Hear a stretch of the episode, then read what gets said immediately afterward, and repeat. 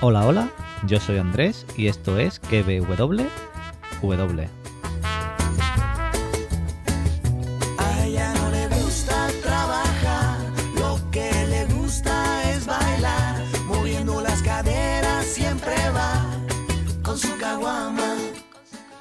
Podcast donde te recomiendo series y películas y también te analizo y teorizo la serie del momento.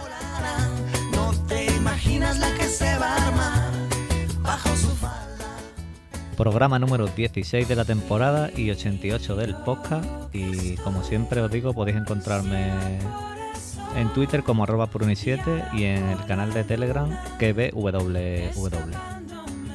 Como siempre os digo también, espero entretenerte mientras cocinas, te pones fuerte como el vinagre en el gimnasio, sacas al perro o lo que sea. Vamos. Y voy a quitar la música. Y como ya te dije la semana pasada, en el podcast sin spoilers de Utopía, aquí estoy para contarte con spoilers, teorías y preguntas lo que me ha parecido a mí esta primera temporada de la serie. Y qué podemos esperar de una segunda temporada que aunque aún no está confirmada, pero su creadora ya ha dicho que está trabajando en ella. Así que vamos al turrón, a la trama y, a los personajes. Tras los atentados del 11S, Estados Unidos reunió un grupo selecto de científicos para que creasen virus mortales y así tener el control en una futura guerra bacteriológica. Pero un grupo de estos científicos huyó con toda la información y crearon la llamada cosecha. Esta organización pues empezó a vender los virus al mejor postor y a hacer virus de mayor precisión para así acabar con cualquier, con cualquier tipo de persona, por su religión, etnia o lo que se le ocurriese a ellos.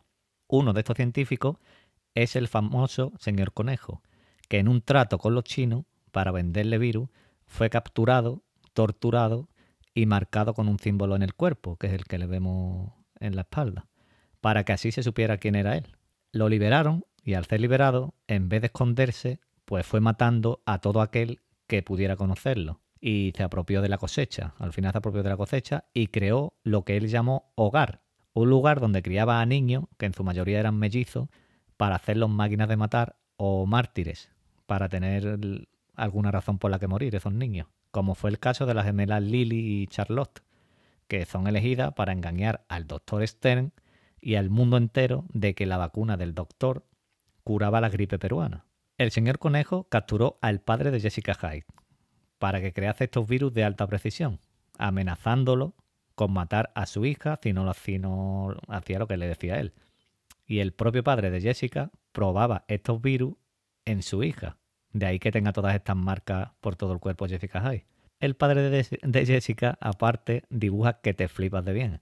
No como yo. Fue dibujando su historia en un cómic que le llamó Distopía, donde entre viñeta y viñeta pues iba escondiendo las distintas enfermedades que iba creando, como iban descubriendo lo- el grupo que iba detrás del cómic. Jessica Hyde un día consigue escapar gracias a la ayuda de Artemisa, una mujer que se tiene que hacer pasar por vagabunda para no ser vista por la cosecha, y a la que Jessica Hyde tiene que matar para que no se chivara de que la había visto. A Jessica de pequeña la gaseaban y le daban galletitas con virus para que así después pudieran probar las vacunas en su cuerpo. Ella en realidad, Jessica en realidad es una cosecha. Su sangre contiene toda la información de todos estos virus y es lo que quiere tanto el doctor Christie como la gente Milner para hacer del mundo, como dicen ellos, que quieren hacer un mundo mejor, según ellos. Nos desvelan que el señor Conejo es el doctor Christie, un tío que le da igual lo que tenga que hacer para que su plan siga adelante, se ponga adelante su hijo o, quien sea. Es manipulador a no poder más, calculador y frío. Al mismo tiempo te hace creer en su plan siendo cercano y diciendo, oye, que esta es la única solución que hay y, te camela, te lleva a su terreno.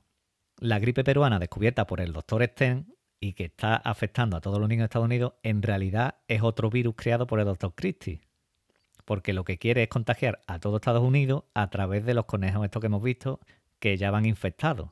También vemos que en el pasado ya había experimentado con virus. Becky sufre del virus DILS y hace creer a la población de que los virus también se podían contagiar genéticamente.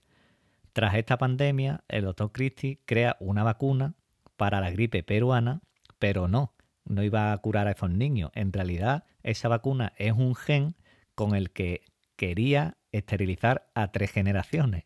Todo para controlar el crecimiento de la población, decía él, para que el planeta no se fuera a la mierda. No sé yo qué plan tenía, acaba con tres generaciones. El grupo, vemos que el grupo encuentra, el grupo de los frikis, encuentra donde tenían estas vacunas y las destruyen. El doctor Stern encuentra un huevo donde supuestamente se encuentra el origen del virus y se lo lleva. ¿Para qué se lo lleva? ¿Por qué se lo lleva y no lo destruye? Me pregunto yo. ¿Para demostrar que el doctor Christie está detrás de todo o para, para ver si realmente puede crear una vacuna? Esto lo veremos en la segunda temporada. El doctor Christie es atrapado por nuestro grupo de frikis y nos desvela todo su plan, enseñando su marca de que es el señor conejo, pero vemos que al final de temporada vemos que la gente Milner tiene también esa marca. Milner le cuenta a Jessica que no está con el doctor Christie, porque no piensa igual que él de lo que es utopía. La gente Milner ahora experimentará con Jessica y más cuando nos hemos enterado que el creador de todos los virus y mejor dibujante y el padre de, Jessica está vivito y goleando. Y el tío no para, no para de dibujar.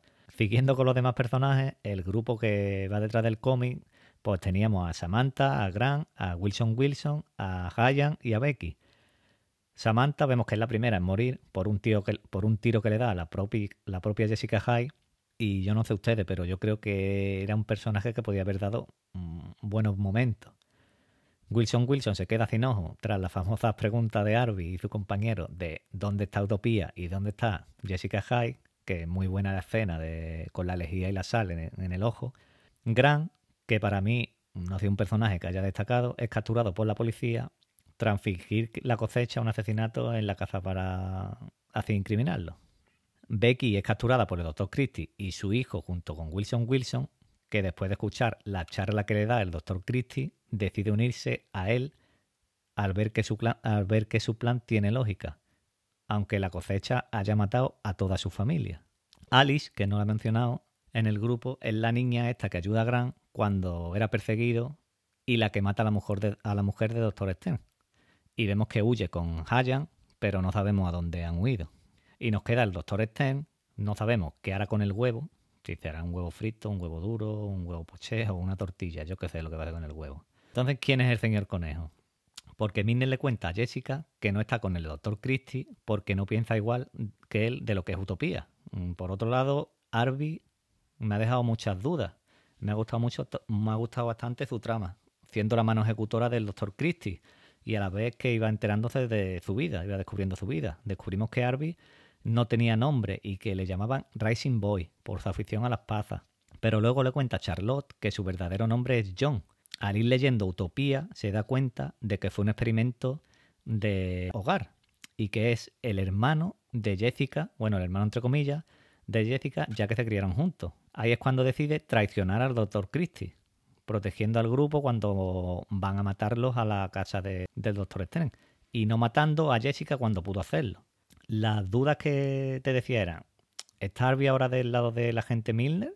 porque vemos que no ayuda a Jessica cuando la lleva a la caza amarilla. O Arby tiene sus propios planes. ¿Y de quién es hijo? ¿Y si es hermano de verdad de Jessica? Porque por el parecido no es posible, pero bueno, nunca se sabe. Veremos qué pasa en la segunda temporada, si nos desvelan más sobre el pasado del padre de Jessica y nos desvelan todas estas preguntas. Y nada más, hasta aquí el programa. Espero que haberos entretenido, haberte entretenido y haberte aclarado algo si se te ha pasado, si se me ha pasado algo a mí, que seguro que se me ha pasado, pues déjamelo en algún comentario por donde pueda. Y nos escuchamos en el próximo programa. Adiós.